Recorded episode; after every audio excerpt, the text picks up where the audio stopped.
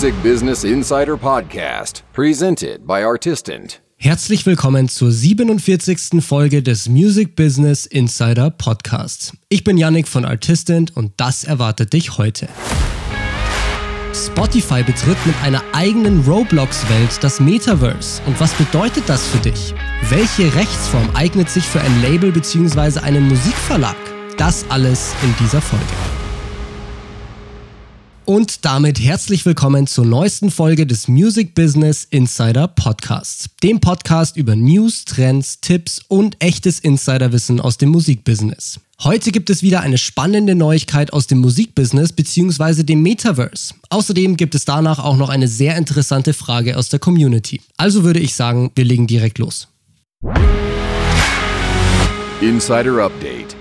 Fangen wir mal mit einer Neuigkeit aus dem Hause Spotify an. Diese haben nämlich vor kurzem bekannt gegeben, dass sie jetzt die sogenannte Spotify Island in das Roblox-Universum bringen. Roblox ist eine Online-Spieleplattform, auf der Nutzer eigene Computerspiele erschaffen und mit anderen Nutzern spielen können. Damit ist Roblox neben Fortnite aktuell einer der relevantesten Player, wenn es um das Thema Metaverse geht. Dort kann man, wie gesagt, völlig eigene Welten erschaffen, in die die Nutzer dann eintauchen und sich darin bewegen können.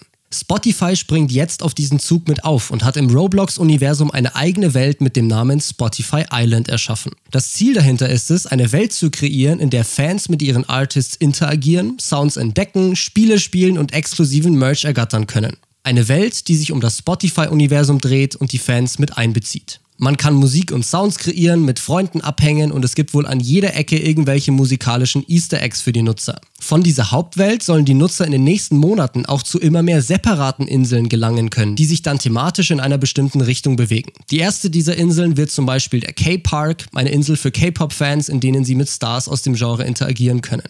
Das Ziel laut Spotify ist es, den KünstlerInnen eine Möglichkeit zu geben, sich mit ihren Fans zu connecten und in Kooperation mit Spotify virtuellen Merchandise anzubieten. Das klingt für mich nach NFTs oder ähnlichem und sämtliche Einnahmen daraus sollen den Artists zugutekommen. Ich selbst habe mir die Welt noch nicht angeschaut, aber ich finde die Idee ziemlich cool. Es wird sich zeigen, wie gut das Ganze angenommen wird und ob das auch langfristig für MusikerInnen relevant bleibt. Falls das aber nicht nur ein kurzer Hype ist, könnte das definitiv eine spannende Chance in der Zukunft sein. Interaktion mit den Fans ist und bleibt ja extrem wichtig. Und wenn man das hierdurch noch befeuern kann, umso besser. Neue Möglichkeiten, Einnahmequellen und Chancen.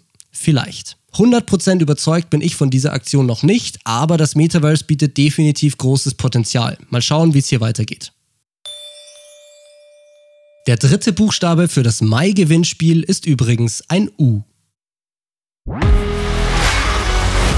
Insider QA. Wie du weißt, beantworte ich ja regelmäßig Fragen aus der Community hier im Podcast. Die Frage für heute kommt von Alex. Er möchte mit mindestens zwei weiteren Kollegen ein Label bzw. einen Musikverlag gründen und würde hierfür gerne wissen, welche Rechtsform sich dafür am besten eignet. Vorab vielleicht einmal kurz, ich würde bei solchen Fragen unbedingt dazu raten, eine Beratungsstunde bei einem Steuerberater zu nehmen. Diese 100 bis 150 Euro sind wirklich extrem gut investiertes Geld, weil der Steuerberater dann wirklich auf eure individuelle Situation eingehen sehen und euch persönlich beraten kann. Also ich kann hier einfach nur meine Meinung wiedergeben. Wie gesagt, große Empfehlung, klärt das individuell nochmal mit einem Steuerberater ab, dass das auch wirklich alles gut über die Bühne geht und ihr euch später sehr viel Ärger erspart. Jetzt aber zu meiner Meinung zu diesem Thema. Wenn ihr zu dritt ein Label bzw. einen Musikverlag gründen wollt, dann bleiben eigentlich erstmal zwei große Möglichkeiten übrig. Eine GBR oder eine UG bzw. GmbH. Die Hauptunterschiede liegen in den Bereichen Startkapital, Haftung, Steuern und Aufwand. Thema Startkapital. Bei einer GBR braucht man kein festes Startkapital. Bei einer GmbH hingegen brauchst du 25.000 Euro für den Anfang, also schon mal einen ziemlichen Haufen Geld. Die UG ist eine Sonderform der GmbH mit mindestens einem Euro Startkapital, aber deshalb auch bei Weitem nicht so angesehen. Das würde ich jetzt erstmal außer Acht lassen. Hier hat also die GBR die Nase vorne.